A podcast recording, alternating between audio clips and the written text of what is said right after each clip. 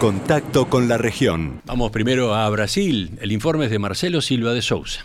¿Qué tal? ¿Cómo les va? Muy buen día para todos. Alemania prometió ayudas financieras para preservar el medio ambiente en Brasil durante la visita del canciller de ese país, Olaf Scholz, a Brasilia, donde también se reunió con el presidente Luis Ignacio Lula da Silva. El país europeo pretende destinar un total de 200 millones de euros en medidas de cooperación, incluidos 38 millones de dólares para el Fondo Amazonía, que serán destinados para proyectos de preservación en la selva tropical que estaban congelados desde 2019. Scholz dijo que se trata de una gran suma y que continuará cooperando en ese sentido en una conferencia de prensa en el Palacio del Plan Alto luego del encuentro con Lula. Alemania había interrumpido junto con Noruega su aporte al Fondo Amazonía debido a la falta de compromiso del expresidente Bolsonaro con la protección de la floresta. Además de restablecer ese fondo, Alemania contempló ayudas en eh, fondos para proyectos de protección y uso sustentable de florestas, un préstamo con tasas bajas para que agricultores reforesten sus tierras y también fue anunciado un fondo garante de eficiencia energética para pequeñas y medianas empresas. La de Scholz fue la primera visita oficial de un jefe de Estado alemán a Brasil desde 2015 y del primer líder de las potencias occidentales en reunirse con Lula desde que asumió el poder el 1 de enero. Ante Scholz, Lula dijo que Brasil no tiene interés en enviar municiones para que sean utilizadas en la guerra entre Ucrania y Rusia cuando fue preguntado por un reportero. Lula se dijo preocupado por el conflicto, pero resaltó que su país no quiere tener participación ni siquiera indirecta en el conflicto bélico.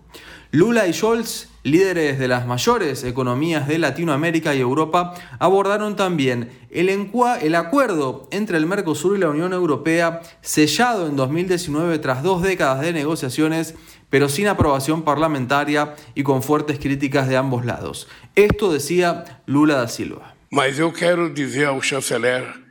Olaf Scholz que nós vamos fechar esse acordo, se tudo der certo, quem sabe até o meio desse ano, até o, o fim desse semestre, é nossa ideia de tentar encaminhar para que a gente tenha um acordo e comece a discutir outros assuntos, porque temos muitas coisas pela frente e não apenas esse acordo. El presidente aseguró, por último, que la expectativa es que el acuerdo entre ambos bloques sea cerrado en el primer semestre de este año tras la revisión de algunos términos. Este anuncio eh, que llegaría tras la negociación entre el Mercosur y la Unión Europea, fue bien recibido por Scholz en la conferencia de prensa que luego fue cerrada por una cena de honor al canciller alemán en el Palacio de Itamaraty, sede de la Cancillería brasileña.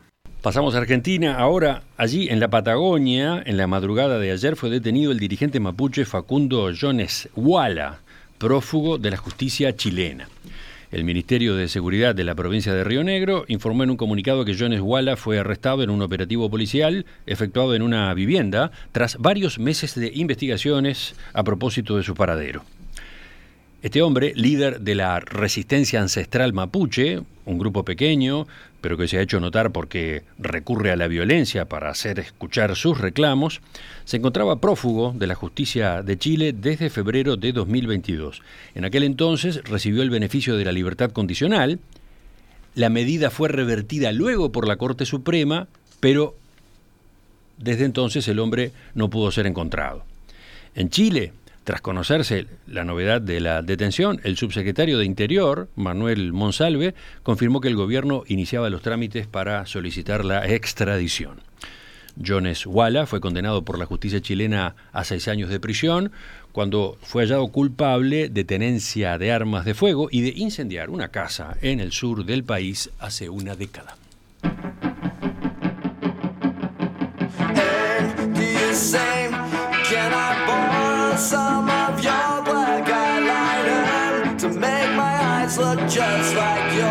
Una más de la región.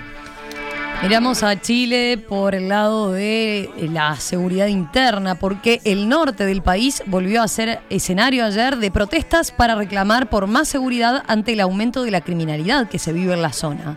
Durante la mañana y las primeras horas de la tarde, cientos de personas vestidas de negro y con sus cacerolas en la mano se movilizaron en dirección a la delegación presidencial de Tarapacá, al llegar a ese lugar, entregaron un petitorio en el que exigen respuestas urgentes a las autoridades. En perspectiva, ideas, debate y tendencias, también en las redes sociales. Seguimos en Facebook, Instagram y Twitter.